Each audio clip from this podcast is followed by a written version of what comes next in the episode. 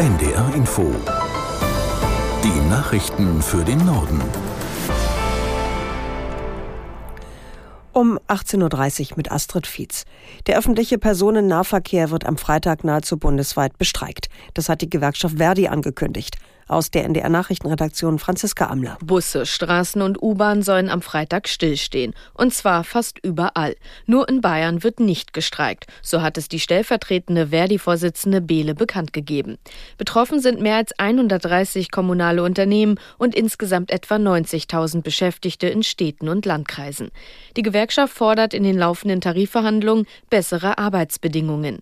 Für Norddeutschland sind die Auswirkungen noch nicht ganz abzusehen. Bislang steht fest, dass sich die Verkehrsbetriebe Hamburg-Holstein, kurz VHH, am Streik beteiligen werden. Das Unternehmen verkehrt mit seinen Bussen überwiegend im schleswig-holsteinischen Umland Hamburgs. Auch in Mecklenburg-Vorpommern soll es laut einem Verdi-Sprecher Warnstreiks geben. Sie könnten aber auch Sonnabend oder Sonntag stattfinden. Morgen Nachmittag soll eine Entscheidung fallen. Ob bei der Hamburger Hochbahn gestreikt wird, entscheidet sich ebenfalls morgen. Landwirte haben heute in mehreren Orten weiter gegen Kürzungen im Agrarbereich protestiert. In Hamburg waren laut Polizei Bauern mit rund 500 Traktoren und Landmaschinen zu einer Kundgebung vor dem Bahnhof Dammtor zusammengekommen. Auch an mehreren Seehäfen gab es Proteste. Traktoren blockierten beispielsweise die Zufahrten zum Jade-Weserport in Wilhelmshaven. Die Landwirte wenden sich unter anderem gegen die Ampelpläne, die Subvention des Agrardiesels bis 2026 schrittweise zu beenden. Nicht nur in Deutschland, auch in Frankreich protestieren Bäuerinnen und Bauern seit längerem gegen die Regierung. Sie fordern unter anderem eine bessere Bezahlung ihrer Produkte und weniger Bürokratie. Heute haben Landwirte angefangen, wichtige Zufahrtsstraßen nach Paris zu blockieren. Aus Paris Julio Borutta. Auf den großen Autobahnen im Nordwesten und Südosten der Hauptstadt ist bereits am Montagnachmittag kein Durchkommen mehr.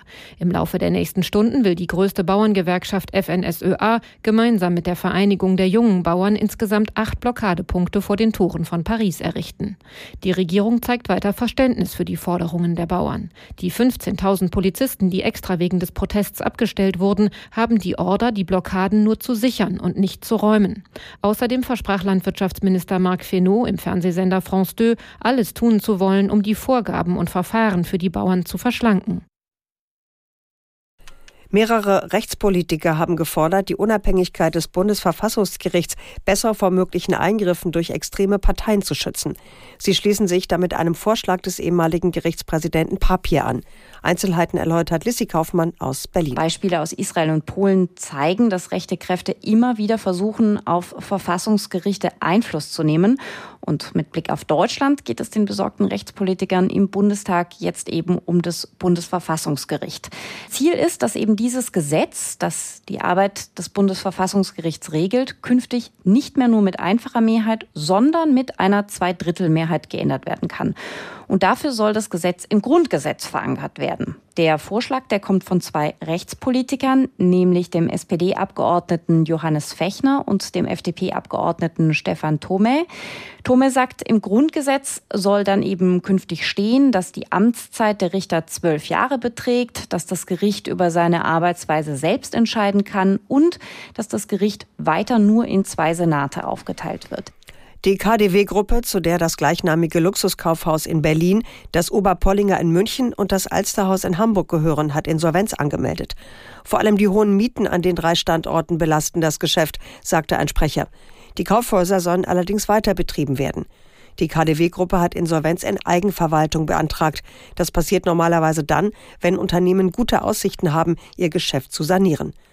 Die Insolvenz folgt wenige Wochen nach der Pleite des Signa-Firmengeflechts des österreichischen Investors Benko.